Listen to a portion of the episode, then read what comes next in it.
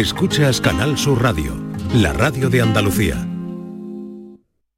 Esta es La mañana de Andalucía con Jesús Vigorra, Canal Sur Radio. Lo que quiero lo tengo sin perdón y sin permiso. Bebe, tú ten cuidado. No sé si tú estás listo. Es que tengo el talento de hacer que lo que me imagine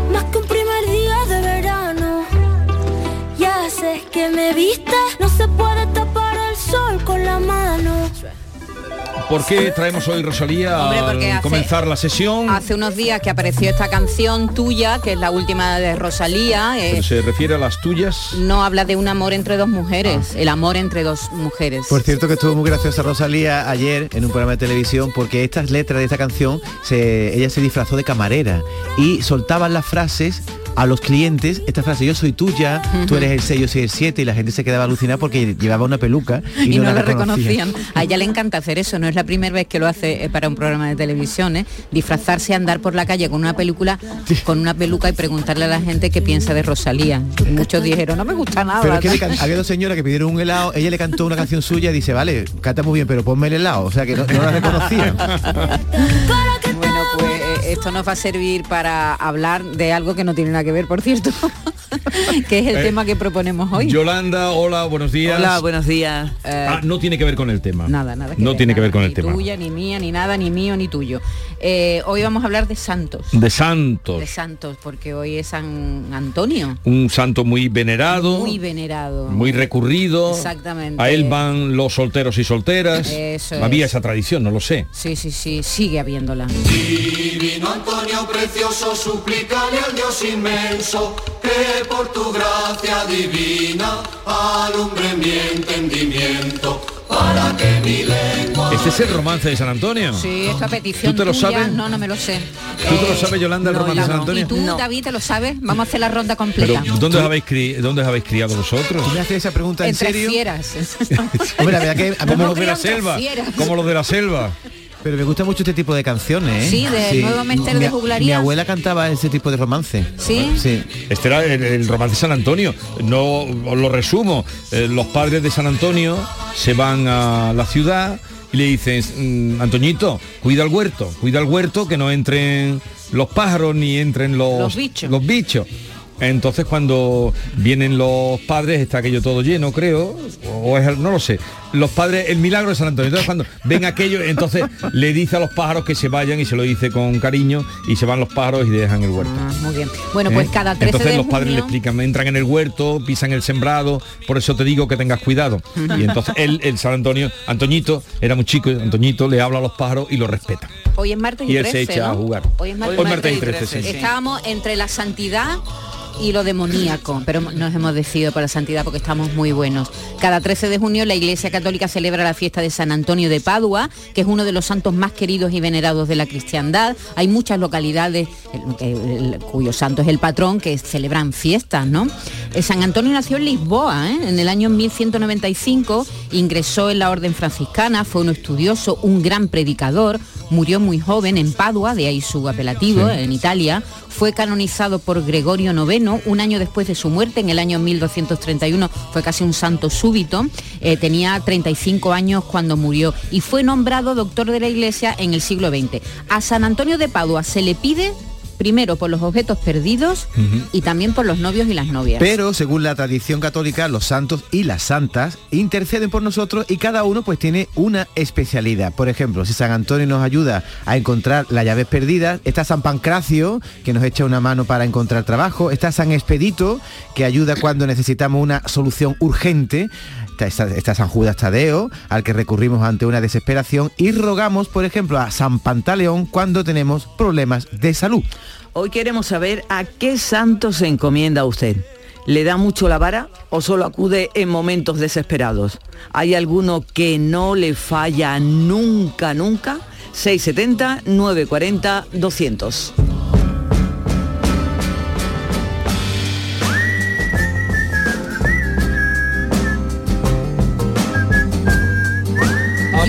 ¿A qué santo se, Se encomienda, encomienda, usted? sí. Eh, bien, está bien traído, está bien Sí. traído porque vamos a ver las vocaciones de nuestros oyentes, que también es una manera de conocerlos. Si tienen algún cantito también, ¿no? Algún Claro. refranito, algún cantito. Bueno, con Santa Rita y con San Cucufato hay una frase, ¿no? A Que se mí, me, dice, ¿no? a mí me gusta, yo no sabía, fíjate, mi ignorancia, no sabía que a San Antonio también se le pedía por las cosas Ni perdidas. yo tampoco Sí, me hombre. hemos enterado No esta lo sabía, mañana. yo Sí, pensaba sí, que era sí. solo para los novios. Solo para el Eh, cucufato, ¿crees tú? Sí, Sí. yo claro, yo siempre, en mi casa siempre se ha, se, se ha dicho, San Cucufato los huevos teato, si no lo encuentras no te lo desato o algo Sí. así. Pero es un santo que se le ve en sus genitales o algo, porque se dice de huevos teatro. No lo sé, yo en mi casa se, se hace un nudo con un paño de cocina y se tira detrás del sofá. Yo a mí Sí. eso me parece una irreverencia. No, eso lo hacen. No lo eh, haría nunca. Lo del nudo a, a- a algo, un ¿No? pañuelo. Un pañuelo lo que sea y se tira. pero se dice la turra teatro, no lo otro. Ah, sí, La la, turra. turra. Pero Ay, la, perdón. la vida, la vida de San Cucufato tiene que ver algo con eso. Vale, vamos a ver los oyentes a qué santo se acogen ustedes. Y uno dice Esther que es impo- la gente tiene. Vamos a ver qué santitos tiene. Buenos días equipo, yo me cuando me, se me pierde algo, yo me voy a San Cojonato. San Cojonato los huevos te los ato. Si me das lo que te pido, te los desato. Así que en dos minutos lo tengo ya encontrado. Sí, pero ese, ese santo se lo acaba de inventar él. Se lo ha inventado. San Cojonato. Es lo que le conviene. Hombre, porque se parece a San Cucufato, le ha cambiado un poco el nombre. San Cucufato, enciendo esta vela, devuélveme el pudor hace un frío que pela. Buenos días, soy Cristóbal de Málaga. Hay que rezarle a San Canuto. San Canuto, San Canuto, que aparque en menos de un minuto. Con eso va al centro Sevilla y aparca volado. O de Málaga o de donde sea. Ah, pues nunca lo. Ese me, lo- me- me lo voy a colgar del espejo del, del coche. vamos. Pero San Canuto existe, ¿eh? Sí, existe ¿Ah, San Canuto. sí? Ah, pero no era broma. Pero vamos a ver, San Canuto existe Ah, toda oye, la vida. que ha dicho San Canuto, San Canuto, No, San un San minuto. Canuto. Canuto reinó en Dinamarca, pero tú, pero vamos a ver, ¿tú crees el viajero de aquí del grupo? Pues parece que era coña, San Canuto. ¿Alguien se puede llamar Canuto? Lo hay. Pues lo habrá. ¿Y este hombre qué hizo? ¿Qué, qué- qué milagro hizo eso? ¿Lo tienes ahí? Fue rey de Dinamarca. Ah. Y, y como era cristiano, rey creyente, lo mataron. Y tenía coche para aparcar porque es el santo de la Tenía carro de días, caballo. Programa de Vigorra y compañía. Yo el que siempre tengo en mi boca es mi gran poder bendito, el que todo lo puede.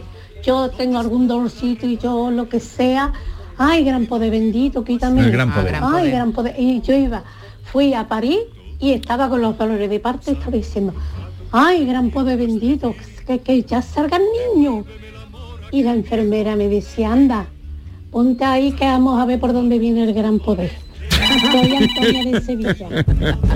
Ella va directamente al jefe. sin Oye, pero, intermediario. pero igual que se le pide al jefe, también se castiga al jefe. Yo conozco un familiar, que no voy a decir qué parentesco le une conmigo, que tiene el gran poder allí en su habitación. Y le pidió una cosa que no se la dio y la tapó con un paño dos o tres años. No hasta, me que lo se, puedo creer. hasta que se le pasó el Es enfado. que hay gente que le da la vuelta al santo. Sí, sí, se Eh, enfada. Hay muchos ritos, ¿verdad? Aparte de atar los nudos y eso. Y San Cucufato, efectivamente, Cucufato eh, existió y además eh, nació en Escilio, en la provincia romana de Cartago, en el año 270 y predicó aquí en España el ¿Y cristianismo. tú lo conociste? En esa época ya, ya vivía tú. Perdón. No te Buenos días equipo, pues yo le rezo siempre a San Miguel. San Miguel, San Miguel, si lo encuentro te prometo que me bebo tres. Esta es La mañana de Andalucía con Jesús Vigorra, Canal Sur Radio. Este martes en el Eurojackpot de la 11 por solo 2 euros hay un bote de 96 millones. Y tan tatara millonario porque con el Eurojackpot, el mega sorteo europeo de la 11, no solo te haces millonario tú, también tus hijos y los hijos de tus hijos y los hijos de los hijos de tus hijos. Compra ya tu Eurojackpot de la 11, que son 96 millones. Eurojackpot de la 11, millonario por los siglos de los siglos. A todos los que jugáis a la 11, bien jugado. Juega responsablemente y solo si eres mayor de edad. Este verano estás a un vuelo de madrugar con una sonrisa. Vive la felicidad con Bahía Príncipe, Hotels and Resorts y Sol Tour. Reserva en viajes del corte inglés una semana en todo incluido en Riviera Maya o en Samaná o Punta Cana en República Dominicana y tendrás hasta 500 euros en un cupón regalo del corte inglés y más. Consulta condiciones. Canal Sur Radio, Sevilla. Queremos seguir dándole alas a tu negocio. Por eso, en Caja Rural del Sur trabajamos día a día para que tu negocio no tenga fronteras. Ponemos a tu disposición expertos en negocio internacional que te darán respuesta inmediata, siempre que lo necesites. Caja Rural del Sur. Formamos parte de ti. Los Guerrilleros, tapicería y colchonería en Utrera, a precios de fábrica. Colchón de matrimonio de 27 centímetros de grosor, lechos independientes, refuerzo en zona lumbar, cara de verano e invierno, valorado en 689 euros, ahora 299 euros. Sí, sí, has escuchado bien, 299 euros. Y por un euro más televisor LED de 32 pulgadas de regalo. Estamos en Utrera, carretera Carmona número 15 en Utrera, Sevilla. Entregas en 48 horas. Día del Socio en Isla Mágica. El 24 y 25 de junio visita Isla Mágica y disfruta de las ventajas para socios de la banda y familiares. La entrada se reduce a 10 euros para el socio y 20 euros para el acompañante. Promoción aplicable solo en la venta de entradas en taquilla. Recuerda, 24 y 25 de junio en Isla Mágica. Más información en lavanda.es.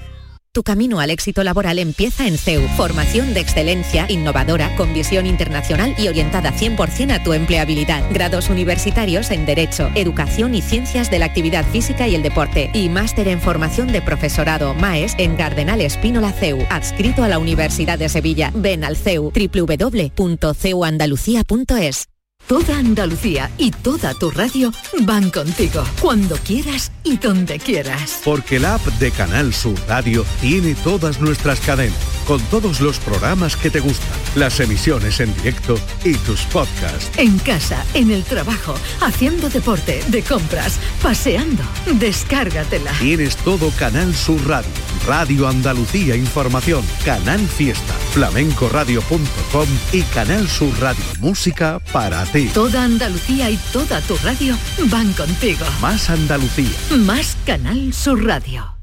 Esta es La Mañana de Andalucía con Jesús Vigorra. Canal Sur Radio.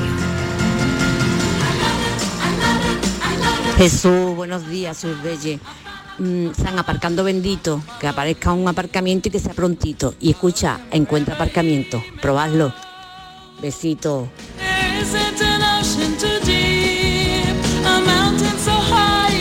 Hombre, en Córdoba hemos tenido al santo más importante de todo el santoral, San Fray Langostino. Que querías dinero, necesitabas un crédito, ibas a él. Que necesitabas colocar a alguien, ibas a él. Que necesitabas alguna influencia para conseguir cualquier cosa a nivel político, judicial, religioso, ibas a él. San Fray Langostino.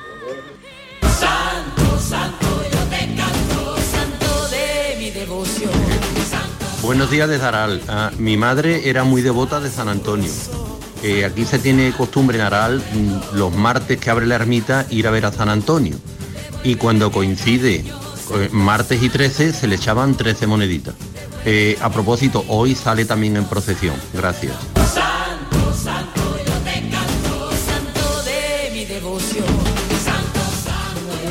De Málaga, pues nada, el día de hoy, del día de San Antonio, pues mi madre lleva toda la vida a la pobre, encomendándose a San Antonio para que me salga novio.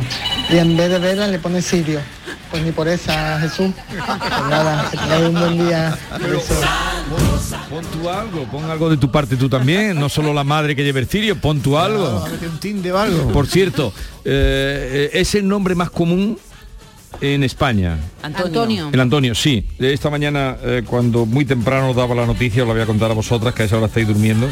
Durmiendo, 627.000 Pues eso le queda poco, ¿eh? personas, hombres, hay que se llamen Antonio. Es el más común en España y luego eh, Carmen. En los, En colegios, hombres, en los colegios ya hay poco Antonio, ¿eh? en- no Sí, ¿tú creas, no sé, pero... Ya, Yo a- creo que han vuelto a- los ma- ahora hay los más Alejandro, Hugo, ¿no? Hay otros nombres ahora más Yo modernos. creí que eran los José, fíjate. No, los Antonio que eran es más comunes. más común. Buenos días Jesús y equipo. Pues yo sí que he hecho lo mucho, bueno ya no, pero antes lo hacía mucho lo de San Cucufato. Y eso, y el pobre mío, más, verá, muchas veces me ha hecho encontrar las cosas. Y, pero otras veces el pobre al- cuando lo he encontrado se me ha olvidado, digo, uy, que lo he dejado atar.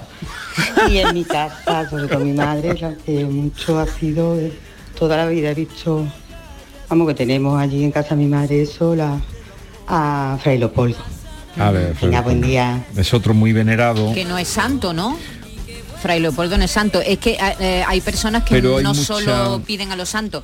Una No, amiga... pero lo nombraron eh, algo. ¿Beato? Si no fue santo, fue Sí. beato. No Eh, hubo, Sí, sí, sí. hombre, que cantó Rosa. Ujú. Oye, una, verdad, una Rosa cosa que dice aquí de que hizo San Antonio, que lo escribió Sí. su biógrafo asidua, dice que conseguía liberar a las prostitutas de su mercado y disuadía a los ladrones famosos por su fechoría de meter las manos en las cosas ajenas. Pues muy bien San Antonio, ¿no? Le reconvertía a los ladrones. Que, que tu- que hizo un milagro, que el niño Jesús se le, se le apareció. Y por eso la imagen de San Antonio muchas veces es con un niño Jesús en brazos. Eh, eh, hay personas que no se encomiendan a, a santos, sino a personas buenas. Por ejemplo, una amiga me ha dicho que su madre cada vez que se subía en el coche decía, Sor Eusebia Palomino, protégeme en el camino. ¿Y quién era? Eusebia Palomino era una, una chica, una religiosa nacida en Salamanca, en Cantalpino, en la provincia de Salamanca, que falleció en Valverde del Camino, en la provincia de Huelva, y allí es muy venerada. Sor Eusebia Palomino, protégeme en el camino. En mi casa de toda la vida de Dios ha dicho San Cutufato, Santo Cufato, los cojones te ato. Nunca se ha dicho otra cosa. Y hoy, por ejemplo, le he encomendado a San Judas Tadeo porque estaba desesperadita por un tema del colegio y se me ha cumplido. Así que tengo que ir a ponerle la vela en San Judas Tadeo. Buenos días. Bueno, de San Cucufato ya vamos bien. Bien ¿eh? servido. Ya- Buenos días, Cristina, de Sevilla. Pues yo no soy creyente, no me estoy quitando, ya hace ya tiempo. Me estoy quitando. Entonces, sí que es verdad que cuando se me pierde algo, lo de San Cutufato sí lo hago. Pero yo creo que es más que nada mm, el acto en sí de hacerlo, tú te olvidas de que lo estás buscando, o sea, no lo buscas, no, no te metes la intención de buscarlo aquí a tope y al olvidarte y dejarlo un poco de lado, al final aparece. Pero ¿cómo te... Hola, buenos días. Cada martes 13 en Córdoba se visita la parroquia de San Lorenzo para el besamanos de la Virgen de los Remedios. Así que ahí pues se le pide lo que lo que uno quiere. Y cuando uno está muy desesperado, es muy milagroso San Judas Tadeo. Hay que hacer una oración durante nueve días, nueve veces al día y llevar nueve copias de la novena a la iglesia. Y cuenta la leyenda que siempre eh, se ha concedido a los nueve días o antes. Y a mí siempre me lo ha concedido. Venga, un beso. Eh, San Judas Tadeo tiene siempre larga cola, al menos Sí. aquí en donde está en Sevilla. En la Plaza del Duque, ¿no? Allí en la calle... ¿no? Sí. Eh, lo que decía la señora, ¿cómo le va a conceder si ha dicho, yo he entendido San Tutufato, entonces... Le ha dicho mal. si Pero le reza no, a y- San Tutufato, pues no, porque es Cucufato. Cucufato. Y ha dicho la señora que no es creyente. Yo tampoco soy creyente, pero creo en San Cucufato. Lo tuyo es conveniencia entonces, ¿no? Tú, tú no la convenía. Poco. A lo mejor es que él cree en mí, aunque yo no crea en él. Oye, y otra cosa, ¿no habéis dejado de ver, Yolanda, cuando entraba, yo cuando era pequeño entraba en las tiendas y veía mucho San Pancracio con un perejil. Sí, y, y- sí, y ya sí. eso yo he dejado de verlo, no Sí, sé es si se está quitando. Pero. San Pancracio se sigue viendo. También es muy venerado. Para pedir trabajo, ¿no? Sí, sí, ese para Salud y trabajo. Y salud, sí, sí. Hola, buenos días, María del Mar de Sevilla. Mira, mi tía, yo tenía mi tía que ella le daba un pánico horroroso de las tormentas y de los truenos y todo. Y vivíamos en la barqueta, que no estaba lo de la expo, y se veía todo a lo lejos, vamos, horroroso cuando estaba tronando y eso. Y ella se ponía debajo de la cama, tapada, todo cerrado, y siempre se ponía Santa Bárbara Santa bendita, Bárbara Santa bendita. Bárbara bendita, y eso se nos ha quedado a nosotros. Pero al mismo tiempo nos decía a los niños, anda, subí a la azotea, ve, no vaya a ser que se atasque y se cale la casa. Venga, hasta luego. Ella debajo de la cama y los niños arriba con los Yo de rayos. mi, de mi pueblo tengo dos recuerdos. Uno es una tía mía que cuando se acercaba a tormenta se tiraba debajo de la cama, como ha dicho esta señora. Y después una señora que se llamaba Carmen, que era muy mayor y decían que era muy devota de la Virgen del Carmen. Y yo no sé por qué la gente que es devota de la Virgen del Carmen cuando se va a morir se tira al suelo. Digo, Sí. no es posible que esa mujer se tire al suelo porque está bastante desvalida, pues se tiró al suelo. Cuando- murió en el suelo. Pero una cosa, cuando tú sientes que te vas a morir, te tiras al suelo. Cuando siente que te vas a morir, los devotos de la Virgen del Carmen quieren morir pegados al suelo, se va, salen de la cama como sea o piden ayuda y mueren en el suelo. Eso, le ¿Eso pasó a quién esta- te lo ha contado? Esto lo, eh, lo- Eso no lo lo he viví yo en mi no pueblo de una señora Yo que sí. se llamaba Carmen y Sí, era no muy devota de la... nunca. Tú también, ¿no, Yolanda? Sí, sí. Refrendas mi... Totalmente, visten de. Hola, buenos días. Carmen de Écija. David, yo tengo 35 años y tengo un San Pancracio en mi tienda. Eso sí, importante, hay que ponerlo con el dedo y los cinco duros para adentro, nunca para afuera que se van los dineros. El dedo para adentro. Venga, buenos días. Los cinco duros. No. O sea, ¿Le ponen No, una moneda o qué? Es que tiene eh, las monedas antiguas de, vein- de 25 25 pesetas cinco tenían duros, una, un No, no, 25 agujerito. pesetas no. no. no, era 25 Ah, no, pesetas. era la- la la. Tenía- Eran de dos reales. No, Las no, que no, tenían el de agujerito reales. eran de dos reales. No, de la tiempo de las pesetas. 25 pesetas. Tenían No un he visto agujerito. nunca una 25 pesetas Sí, con agujero. Sí, ¿Sí? sí. Ah. Creo que sí. Y tiene que estar Y le metía el dedo del O de santo. cinco pesetas. efectivamente. Pero hay otro santo que es el santo de la prosperidad en el negocio, que es San Mateo, según he escuchado. ¿Según quién? Según David, yo que he mirado, debajo de según esta manga. mañana yo he mirado el listado de santos que están de moda y San Mateo es uno. San Mateo. Buenos días Jesús y compañía. Eh, te voy a contar una anécdota de San Pancracio. Trabajaba yo en un chiringuito aquí en Fuerola en la playa y había un chico de Valladolid y todos los días le poníamos el perejil fresco a San Pancracio. Comprábamos la rápida, esa que se vende aquí en la costa, con el bote y nunca tocaba. Y un día el José este mosqueado fue y metió a San Pancracio en, en la nevera.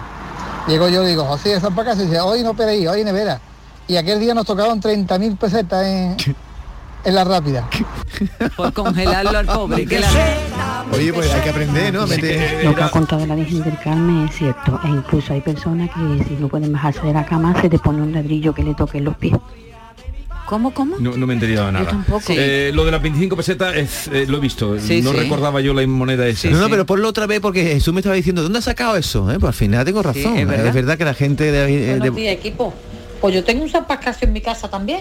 Le pongo perejil cuando me acuerdo, pero le tengo en el dedito un- una monedita de esta de 5 duros de antes que tenía en el agujerito, pues esa le tengo. Y si compro un cupón, un cupón, lo pongo debajo del San Pascasio.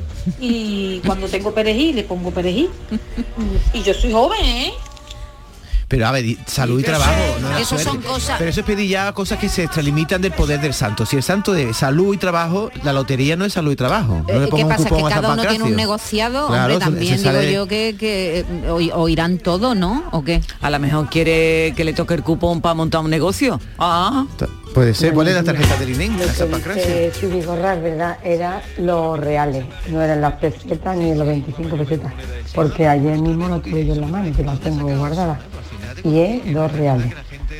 No, dos reales, pero hay de 25 pesetas. Yo estaba como usted pensando, no recuerdo para nada Sí, sí. la de las 25 pesetas, pero sí me la han enseñado y la... Vamos a traer un día la moneda que tenemos en casa antigua, que está yo gracioso. no tengo ni una. De 5 duros, Yo de 20 tampoco. duros, la de... Había- Yo no ni la una. que recuerdo con el agujerito era la- las de dos reales y de 10 reales. Que esa era la perra gorda, ¿no? O Yo la, eso no perra gorda. No, la ¿cuánto- perra gorda era la perra gorda. ¿Pero cuántos reales era la perra gorda? ¿Cuánto valía? Pero vamos a ver, una perra gorda es una perra gorda. ¿Y un Pero- maravedí? Pero vamos a ver, Jesús. Vale, dale. Buenos días, soy Manoli de Córdoba. Pues mira, yo para mi santo es mi santa, es Santa Gema. Santa Gema y San Rafael bendito. No puede haber otro aquí en Córdoba. Y lo de la Virgen del Carmen es verdad. Mi madre murió, era yo chica, tenía 13 años y, y teníamos en el patio un tejadillo de, de un gallinero, ya que soy mayor, tengo 67 años, y me dijo una vecina, súbete la bombona y baja un ladrillo porque mi madre llevaba ya muchos días agonizando y le pusieron el ladrillo y se murió. Así que eso es verdad. Un ladrillo. Hola, buenos días, Vigorra. Pues mira, mi abuela sí que era devota de la Virgen del Carmen y con respecto a lo del suelo, como estaba, que lógicamente estaba, se estaba muriendo, pero no se iba a mover, porque estaba inconsciente y tal, pero mi familia que era devota, cuando yo chiquitillo, tendría yo 8 o 9 añitos, llegaron y le pusieron una losa, una loseta debajo de la cabeza, o sea que es que eso ya, ya se estilaba, ya después de más mayor sí lo he escuchado yo, aunque ya prácticamente no lo he visto. Venga, un saludo de Rafa de Málaga. La losa, está muy, la losa está muy dura, ¿no? No, no lo había oído, Le pero... pondrían debajo de la almohada, ¿no? La losa, ¿no? Para que estuviera claro. cómoda, ¿no? Buenos días, soy equipo. Pues aquí pues tenéis la romería de San Marcos, pues siempre se le ha dicho San Marcos, rey de los charcos. Y dice una sevillana muy famosa, dice 25 de abril, día de sol y alegría, celebra Puente Genil, San Marcos y su romería. Venga, buenos días. Que lo invocaban para la lluvia, que San Marcos está muy vinculado a las faenas del campo. Oye, y... Así como. San Isidro Labrador también. Y San Pollo. San Pollo. ¿Tiene un ¿Qué? po- tiene un pollito? Sí, este un San Pollo. No, quería Sois son unos irreverentes. Escómbrate, Todos irreverentes. ¿Qué quería? sabe- ¿Alguien sabe qué relación tiene? ¿Quién? ¿Alguien sabe qué relación tiene la eh, San- eh, Santa Clara con los huevos?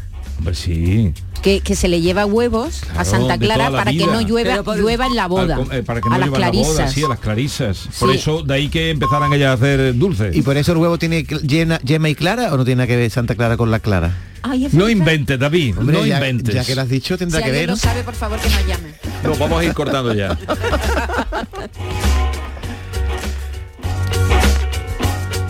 No, hija, el cupón se lo pongo para que me toque y deja de trabajar para montar un negocio. Ah, vale. No, no, no, para montar un negocio no, pero David es que es el único santo que tengo en mi casa, hijo. O a él mismo. Hay que sacarle partido a los San Pancracio.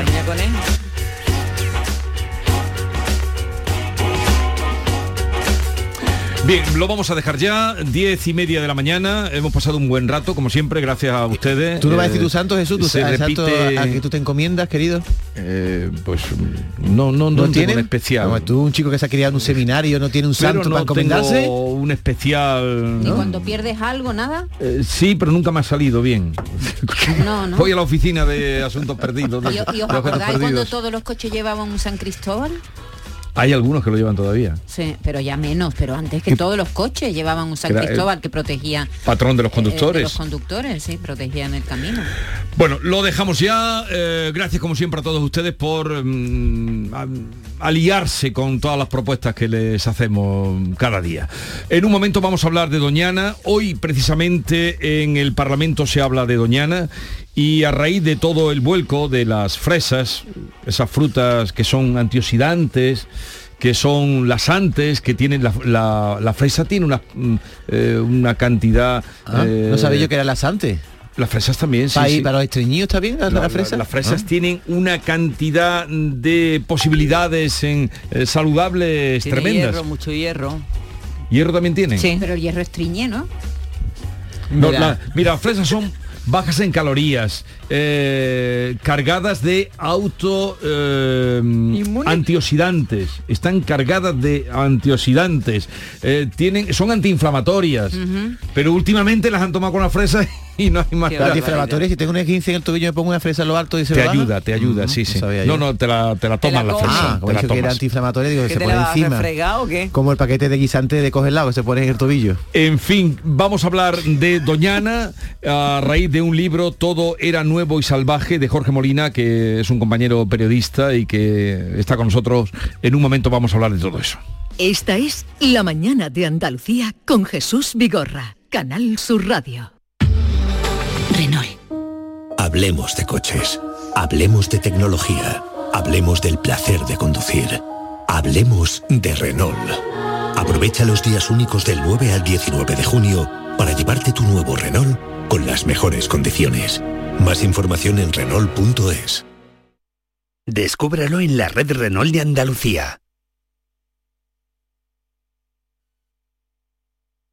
Canal Sur Sevilla. Soy el río Guadalquivir. En mis aguas se reflejan siglos de historia y en mi cauce fluye el futuro de nuestra ciudad. Porque cuando se trata de avanzar hacia una Sevilla más sostenible y amable, todos vamos en el mismo barco. Cruceros Torre del Oro. Más de 40 años apostando por el ocio y la cultura en Sevilla. Descubre nuestra obra social en crucerosensevilla.com. Escuela Universitaria de Osuna, centro adscrito a la Universidad de Sevilla. Tres décadas formando los profesionales esenciales de la sociedad, empresarios, maestros, profesores, gestores y sanitarios. Grupos prácticas en empresa, programa Erasmus y alta inserción laboral. Consulta toda nuestra oferta académica en euosuna.org. Escuela Universitaria de Osuna, crea tu futuro.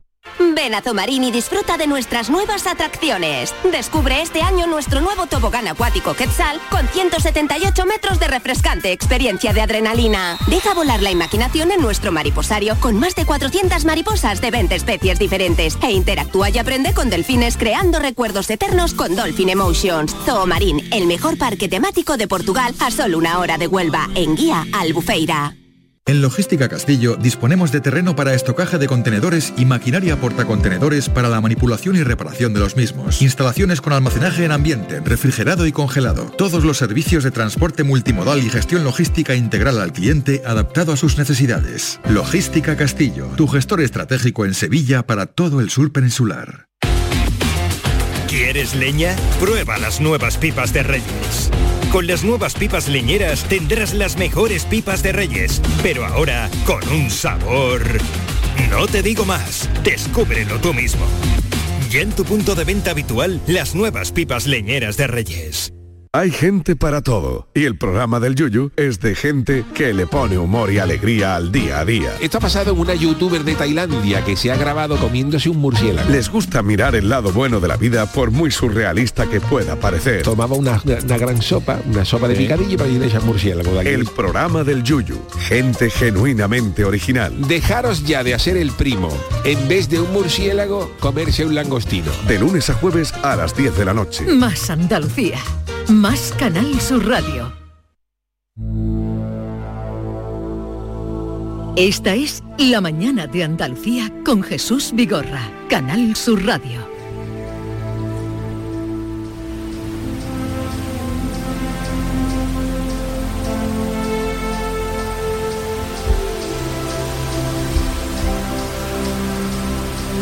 Como les venimos contando desde esta mañana, hoy es el día en el que eh, toda la polémica de Doñana y del agua y de las fresas se fía a la cita de hoy en la que una veintena de agentes sociales van a comparecer en el Parlamento de Andalucía, en la Comisión Parlamentaria, para dar su visión sobre la proposición de ley para regular los regadíos junto a Doñana.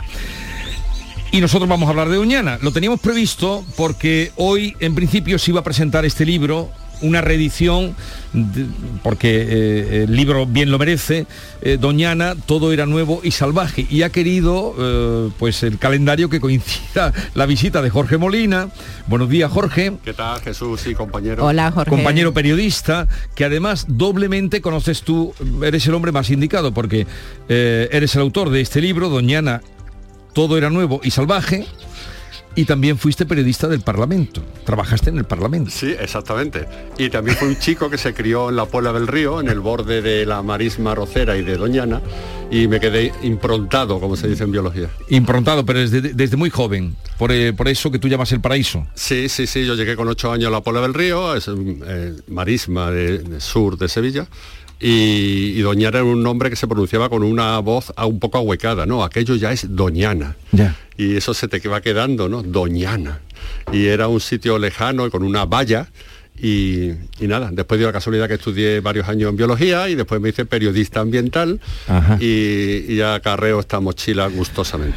Eh, por cierto, para porque llevamos hablando de Doñana por otros motivos muchos días y lo que nos quedará, y lo que nos quedará. Pero para la gente que nos esté escuchando que no sepa, tú lo cuentas en el libro, ¿de dónde viene Doñana, el nombre de Doñana? ¿Por qué Doñana? ¿Por qué ese nombre? Eh, bueno, viene, se dice, de Doña Ana, ¿no? Que era la... Hay dos versiones, que era la, la hermana de la, duquesa, de la princesa de Éboli, o la hija, no me acuerdo bien ahora. O tienes la- tú aquí en el libro. o la capataz, o la capataz que de la esposa del capataz que se afincó allí inicialmente para mm, realizar las tareas de gestión del coto, que se llamaba Ana. Hay dos versiones en eso. La duquesa de Medina Sidonia, de ¿no? Medina Sidonia eh, sacó a la luz esta segunda versión, ¿no? Antes de su fallecimiento, claro. Bueno, eh, también eh, Jorge es autor del documental El hombre que salvó el paraíso, ese paraíso se refiere a Doñana, y el hombre sería Valverde, Tono Valverde era como le llamaban, ¿no? Tono Valverde. Tono Valverde, que fue el que dijo aquí hay que hacer algo cuando querían plantar allí eucaliptos, ¿no? Sí, esta es una historia apasionante, llena de anécdotas, de gente valiente, de talento y de sucedidos extraordinarios. Dos veintañeros, veintañeros, José Antonio Valverde, un chico sin estudios, sin salud, sin dinero, y el hijo de, la- de la de los propietarios de la bodega González Vía, Mauricio González Gordon, otro veintañero, uno ah, propietario de Doñana y de alta alcurnia y el otro un, un chaval. Se juntan en el año 52, 53, coinciden en su visión de aquello, no como cazadero, Doñana era un coto de caza para, hacer, para hacer negocios por parte de los bodegueros de Jerez, básicamente, y deciden que aquello merece la pena ser salvado porque el arrozal por el norte y los eucaliptos por Huelva, por el oeste, están avanzando y hay un decreto del gobierno estatal que obliga a ponerlo en cultivo, a darle rendimiento o era expropiado. Y ahí empieza una aventura en que los primáticos sustituyen a la escopeta. Oye, ¿y por qué eh, esa obsesión por los eucaliptos? Porque en aquel momento era imprescindible el autoabastecimiento, sobre todo para dos sectores, el de la minería y el del ferrocarril. Y los dos necesitaban muchas traviesas, muchas vigas, y era necesario plantar. Y también porque después se crea en Huelva, como pasó en Galicia, que hay una, impresionante cantidad de eucalipto, una celulosa, una empresa fábrica de papel. Sí. Famosa, ya no, ya no expande su olor en las cercanías de Huelva. Pero cuando te acercaba... Eh, característico. Y entonces había que plantar eucaliptos. Y se plantaron millones de eucaliptos. Son árboles que crecen muy rápido, ¿no? Muy Es- rápido. ese- esa era su, su virtud, ¿no? Exacto, y se talan y siguen creciendo. Hay, creo que son seis o siete talas las que admite el eucalipto. Entonces era un cultivo forestal. Lo que pasa es que destroza lo que hay en el suelo, ¿no? Sí, sí. Acaba con, con lo que hay en el suelo. Un eucaliptal, como vemos cada vez que nos asomamos a él, no tiene nada debajo, no hay arbusto, no hay hierba, es un tapiz de hoja ya caída y no, no crece nada, ni es un ecosistema agradable para nuestra fauna, ni es nuestro, nuestro árbol Claro. característico que acoge la vida. El libro eh, tiene fotografías de esas que nos gusta ver, de, de la época, de los tiempos, tanto de los trabajadores de allí como de los eh, pues, representantes de los pudientes que, que iban por allí. Hay una foto además curiosa cuando se presenta el anagrama de, del osito panda, ¿no? Que eso también, eh, eso ya lo vivimos nosotros, lo viví yo al menos. Mira Jesús, una de las anécdotas eh, históricas que ocurren en este relato, que es una especie de novela, reportaje, que es Doñana Toro Nuevo Salvaje, es que WWF, hoy día la gran Sí. organización conservacionista mundial, nace, se crea para recaudar fondos con los que comprar las primeras tierras en Doñana, porque la primera idea de estos jóvenes veinteañeros es comprar suelo para evitar que termine siendo invadido y donarlo al Estado como fondo de res- como reserva natural. Así aparecen las primeras 7.000 hectáreas protegidas en Doñana. Oye, después de todo este barullo que estamos viviendo con Doñana y parece que continuará eh, en la próxima o en la inmediata ya campaña electoral, mm, ¿qué aporta eh, tu libro y tu trabajo de, de investigación a este lío que, que tenemos ahora con Doñana? Pues mira, aporta el conocimiento, porque con toda modestia, es el primer libro que recoge la historia eh, completa, estructurada, organizada y, con su toque novelístico.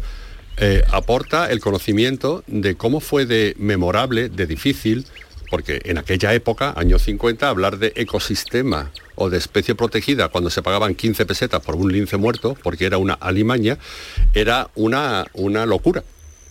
Y entonces fue tan difícil conseguir esto que en el 69 se crease el eh, Parque Nacional de Doñana, que merece la pena eh, recordar que todo ese esfuerzo también está, también está en el bagaje de quienes hoy, desde todos los ámbitos, tienen que tomar decisiones u opinar, u opinar sobre Doñana. Jorge, yo, yo he tenido la oportunidad de, de leerlo ahora, no lo leí en el 2011 en su primera edición, y he rellenado de subrayados el libro porque me llama la atención lo que acaba de decir, ¿no? que se pagaba 12 pesetas el lince, 15 pero pesetas. a 15, eh, que esos locos anillando aves, que decían, ¿quiénes son esa gente que están como locos? Y me ha llamado la atención también que vinieran partidas de egipcios de canarios y de valencianos. ¿Qué pasaba? Que los que vivían en la zona no eran capaces de llevar el parque. ¿Por qué fueron este Rafael Beca a buscar gente fuera? Tú te estás refiriendo, el libro tiene do- dos relatos que son simultáneos. Del año 40 al año 70 ocurren dos cosas. Se conserva a Machamartillo, Doñana tal y como estaba, y se transforma radicalmente otras 50.000 hectáreas que están sobre ella, lo que es hoy la marisma rocera de Sevilla. Esa aventura, que también se cuenta en el libro con sus personajes reales, eh, tuvo muchas intentonas previas con los ingleses, los famosos ingleses, que, que tantas cosas han empezado aquí en Andalucía, ¿no? Y para conseguirlo, una de las intentonas, porque el primer dueño de todo aquello era el que fue jefe de la corona británica en Egipto, dice, voy a implantar el modelo egipcio. Y trajo camellos que hasta hace poco quedaba algún camello suelto por allí, atención, eh, para que algunos egipcios enseñaran a, los- a los autóctonos, a las personas que allí vivían, la técnica. No cuajo. No fue hasta que eh, al final de los 50 el alcalareño Rafael Beca trajo a valencianos y se implantaron allí. Que como sabéis, en Isla Mayor, antes Villafranco de Guadalquivir, se sigue hablando valenciano Claro, también. claro, y es una hay muchas familias valencianas que, que perduran todavía, ¿no? Y se visten de falleras. y se visten de fallera. Jorge, ah, mm, la verdad es que el libro está lleno de imágenes, imágenes que ponen caras a, a- a- a esas personas de los años 40, a los ricos, a los pobres, a los jornaleros, a los nobles. Eh, Es impresionante. ¿Dónde has ido a buscar ese material? Eh, ¿Cómo lo has conseguido? Eso ha tenido que ser un trabajo ingente eh, el, Sí. el que tienes en el libro, el que has publicado. Sí, Maite, ha sido ingente, es verdad. Ciertamente lo he hecho con un placer máximo y con el sentimiento de que tenía que hacerlo, que yo conocía los dos mm, lugares, Doñana por lo que conté antes y la Marisma por vivir allí. Y, y recurría a todo, recurría a personas que vivían, recurría a imágenes del nodo, a otros libros publicados eh, de forma parcial, la historia del Palacio de Marismilla, la historia de la saga de los Claritas. Fui leyendo, leyendo, entrevistándome con gente, tomando mis notas lo organicé por años y hice este relato que es cronológico, un relato que empieza en el 40 y termina en el Bueno, 69. empieza con Keipo de Llano, nada más y nada Sí. menos, entrando en la isla. en la freiduría de la en isla. la freiduría de la isla. Eh, Sí, él vivía allí al lado, en el hotel de al lado, eh, durante aquellos años bastante aciagos. Y Keipo de Llano fue el que, el que decidió, en un pulso a, a Franco, se interpreta, que fuera su amigo Rafael Beca el que se quedara con todo aquello, porque se, se le cedió el terreno a Rafael Beca de forma casi simbólica, y empezara la aventura del arroz. Por el otro lado, por Doñana, pues eso, en el año 52, en, un, en una barquichuela aparecen dos biólogos, bueno, dos biólogos, dos naturalistas. Valverde y otro amigo suyo, eh, y atracan allí en la arena de, de Malandar y se ponen a caminar y Valverde alucina, un señor de Valladolid, un chico de Valladolid, que no había visto nunca nada parecido y se queda se queda allí se, se dice decide que lo que quede de su vida porque tenía una tuberculosis que lo habían incluso expulsado del sanatorio va a dedicarla a Doñana Y entonces eh, empiezan ellos a, a llamar la atención sobre lo Sí. que era aquello, lo que suponía y lo que... Lo, lo primero que hacen es anillar, es la primera actividad científica de Doña, Doñana, año 53, anillar. Y los guardas y las personas que la acompañaban en la tarea de allí se quedaban impresionados porque decían, ¿cómo es que estos señores cogen los pájaros con tanto esfuerzo como hacemos nosotros para Mm. después comérnoslo? Sí. Le ponen una anillita y lo, Y lo sueltan sueltan. otra vez. ¿Cómo que lo sueltan otra vez? No, no es el botín. y entonces empezaron con eso, con anillamiento. Y después siguieron, eh, Valverde era un genio, era un genio, tenía una intuición científica espectacular, como acredita en sus trabajos publicados, y empieza a ver que aquello eh, era muy grande, Ujú. que aquello tenía muchos ámbitos y que el agua estaba empezando a, a- a tener problemas. Sí. El agua siempre, el o agua sea, fíjate, ya, ya empieza él a detectar que hay problemas con Claro, el agua. al, al cultivarse el arrozal, eh, toda el agua que llegaba a Doñana, bastante agua que llegaba a Doñana, ya deja de llegar. Y además el arrozal cultivado en aquella época con muchos fitosanitarios empieza a llegar contaminada. Y entonces ahí empieza el motorcito de José Antonio Valverde y Mauricio González Gordon para convencer a Europa de que esto había que protegerlo, porque fue en Europa, de ahí el eco de Doñana hoy. Por eso es tan conocida Doñana hoy, porque el dinero se recaudó con campañas en Europa. Eso, ¿en, en qué año de qué años estamos En hablando? los años 50 y sobre todo 60. Y cuando le dan eh, la consideración de parque nacional fue En el 69. 69. El mismo año que se declara Centro de Interés Turístico Nacional Matalascañas. Doñana siempre ha tenido esa dualidad de, de desarrollo y conservación. Eh, una historia paralela llena de encontronazos, llena de algunos puntos, ¿de acuerdo?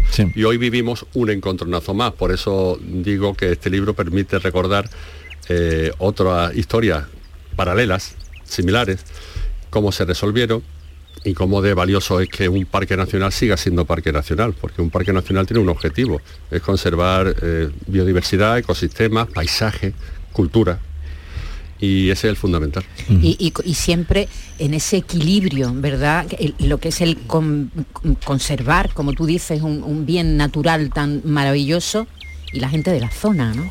Que tiene que vivir, que tiene, ese es el equilibrio y, y esos son los riesgos que siempre tienen los lugares protegidos, ¿no? Sí, fíjate que la, la gente de la zona, cuando estaban los bodegueros, al, al- propietarios de Doñana, veían no, no había ese conflicto, había como una especie de orden natural y no quiero que se me malinterprete.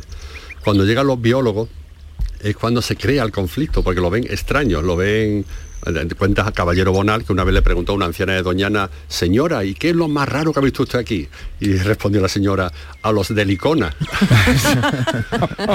y además, Jorge, e- el choque cultural que había cuando llegaban esas Doñana Expedition de las que hablas ahí, ¿no? Y, y me quedo con alguna anécdota, porque tu libro está plagado de ella, de ese día que pasaron, iban a caballo los ornitólogos y se encontraron una romería y dijeron, ¿esto qué es? ¿no? Porque claro, coincidía la romería del Rocío de la que desconocían todo, Sí, ¿no? ¿Qué sí. pasó aquel año? Hay, hay una fotografía. Sí, eh, yo, permite, hay una mejor que estaba José Antonio Valverde en el Palacio de, Doñana, eh, donde es la sede ahora del CSIC, y, una noche llegan los romeros de, Jerez, de Jerez, y, dice que toda la noche eh, hubo una gran actividad entre los dormitorios de- del palacio, ¿no? que no hubo quien durmiera. ¿no? Y bueno, pues sí, eh, eh, lo- los ingleses, la- la doña- las Doñana Expedition fueron dos y fueron una serie de gente de muy alto nivel, desde el, el mariscal de campo de Winston Churchill hasta el primer director general de la UNESCO, o el hermano de Aldous Huxley. eh, son unos señores que llegan aquí porque eh, los, los reclaman, venid, venid a ver esto y después contarlo, con Mm. fotos y con alguna película y con libros y se encuentra que un día no, lo- sus ayudantes de campo lo, lo guardan, lo- no, le dijeron que mañana no se trabajaba porque era la romería del Rocío.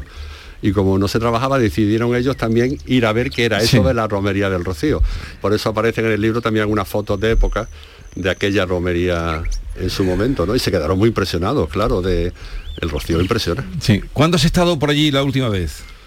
La última vez, pues a ver, estuve hace poco paseando por la laguna de la Cebrón, está muy cerca del Rocío, eh, hace tres o cuatro semanas. Y en la marisma del arroz estuve hace una semana, en, bueno, en Colinas, en- Sí.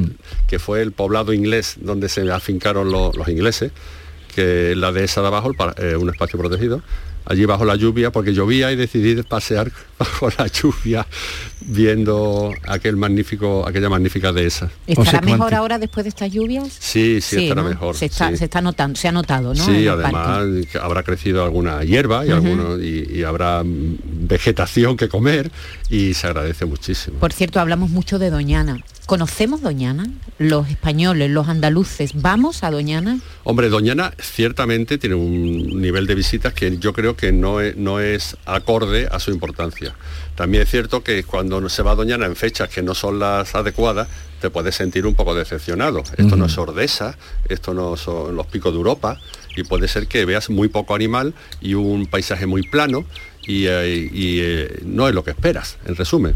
Aunque hay zonas muy selváticas, ¿eh? Dentro. Sí, sí, Doñana tiene tres ecosistemas, sí. una marisma y monte mediterráneo y hay zona, el corral del inglesillo, estoy pensando, Pero, que es precioso. También por eso que tú has dicho, por, por porque es plana, entonces siempre parece que todo lo, lo- lo misterioso son los, las montañas, lo- eh, en el sentido iconográfico que tenemos de los paisajes más extraordinarios. ¿no? De es, lo- es más porque va- cuando bajas el Guadalquivir es todo plano, por ejemplo, ¿no? Sí, eh, eh, los viajeros románticos, que muchos pasaron por allí, creo recordar que fue Ford el que habló pestes de aquello. Dice, bueno, pero si aquí no hay nada que ver, es una planicie seca y aburrida. Y, y dejó escrito un comentario muy crítico sobre Doñana en el siglo XIX. A mí una de las cosas que más me sorprendieron en mi visita, yo he ido una vez a, a visitarla bien, con un guía, ¿no?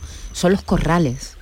¿Eh? Los corrales que van atrapando ese, esa arena que se va comiendo los árboles Sí. y los va enterrando poco a Entierra poco. los pinos que Mm. después reaparecen ya convertidos en esqueletos, que allí los llaman cruces, ¿no? El pino, cuando la duna ha terminado su camino, lento camino mortal para el pino, mortal. reaparece el tronco negro con algunas ramas, pero ya Sí, es no nada. irremediable además, ¿verdad? Irremediable. Jorge, ¿Andalucía ha reconocido a José Antonio Valverde? Porque veo, leyendo tu libro, que es el artífice, el héroe de que tengamos actualmente el Parque Nacional de Doñana y sin embargo es un gran desconocido. Sí, sí, un gran desconocido. Sí, le dieron la medalla de Andalucía eh, en su momento y se le ha reconocido con eso. Eh, él, él era un poco en un punto de vanidad y siempre consideró que no estaba reconocido, pero bueno, eh, lo importante es que se reconozca ahora.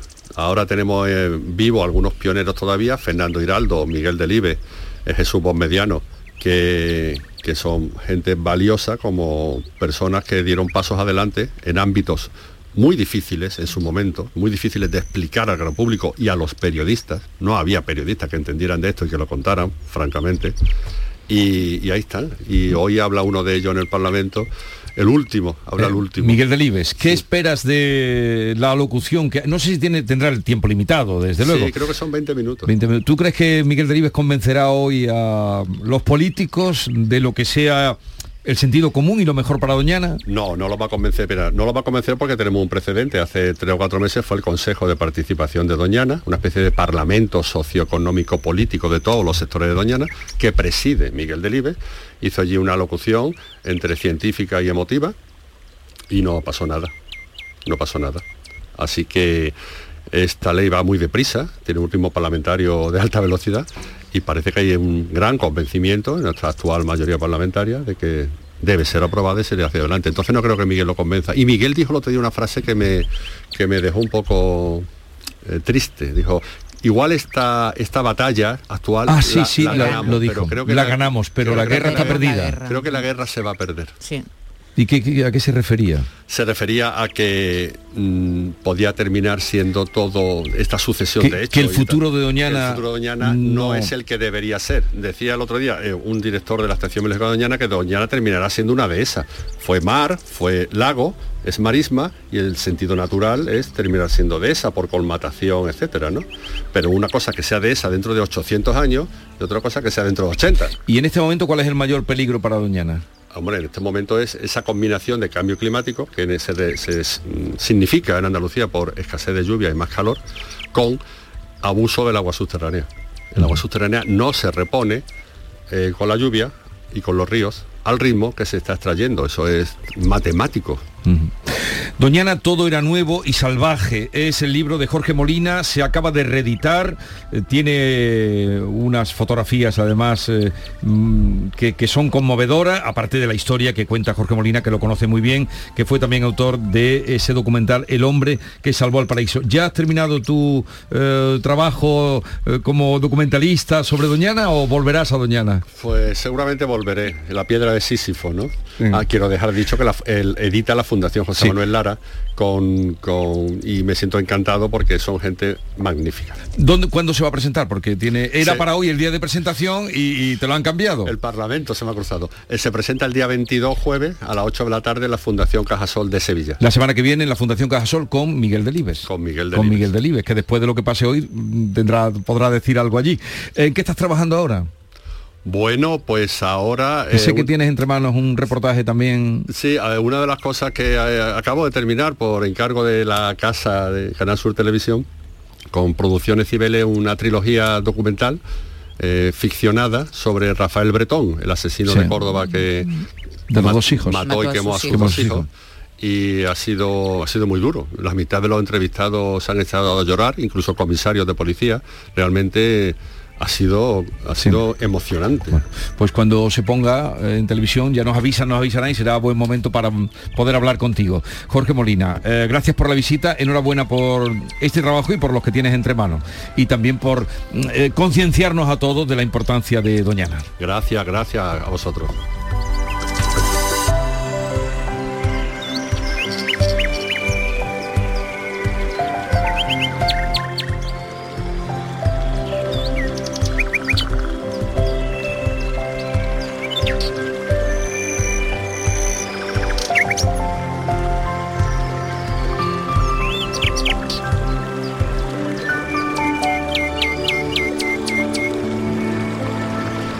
Esta es La mañana de Andalucía con Jesús Vigorra, Canal Sur Radio.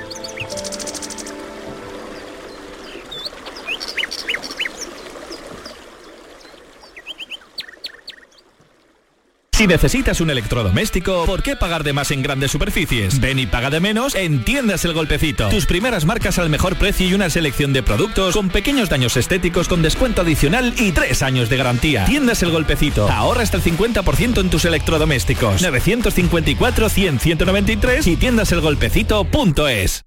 En la Universidad Loyola trabajarás tu vocación, conectarás con las mejores empresas, convertirás cada clase en experiencia para tu currículum y estudiarás en universidades de todo el mundo. En Loyola el talento que tienes se hará mucho más real. Inscríbete a nuestras pruebas de admisión en uloyola.es. Universidad Loyola. We are talent. Los frigoríficos del ahorro, los frigoríficos Nevir. Selección de frío o congelador, motor inverter para bajo consumo, enfriamiento rápido, silenciosos. Sí, sí, frigoríficos Nevir. En blanco o inox, puertas reversibles. Ya lo hemos dicho, somos los frigoríficos del ahorro. Nevir, en las mejores tiendas.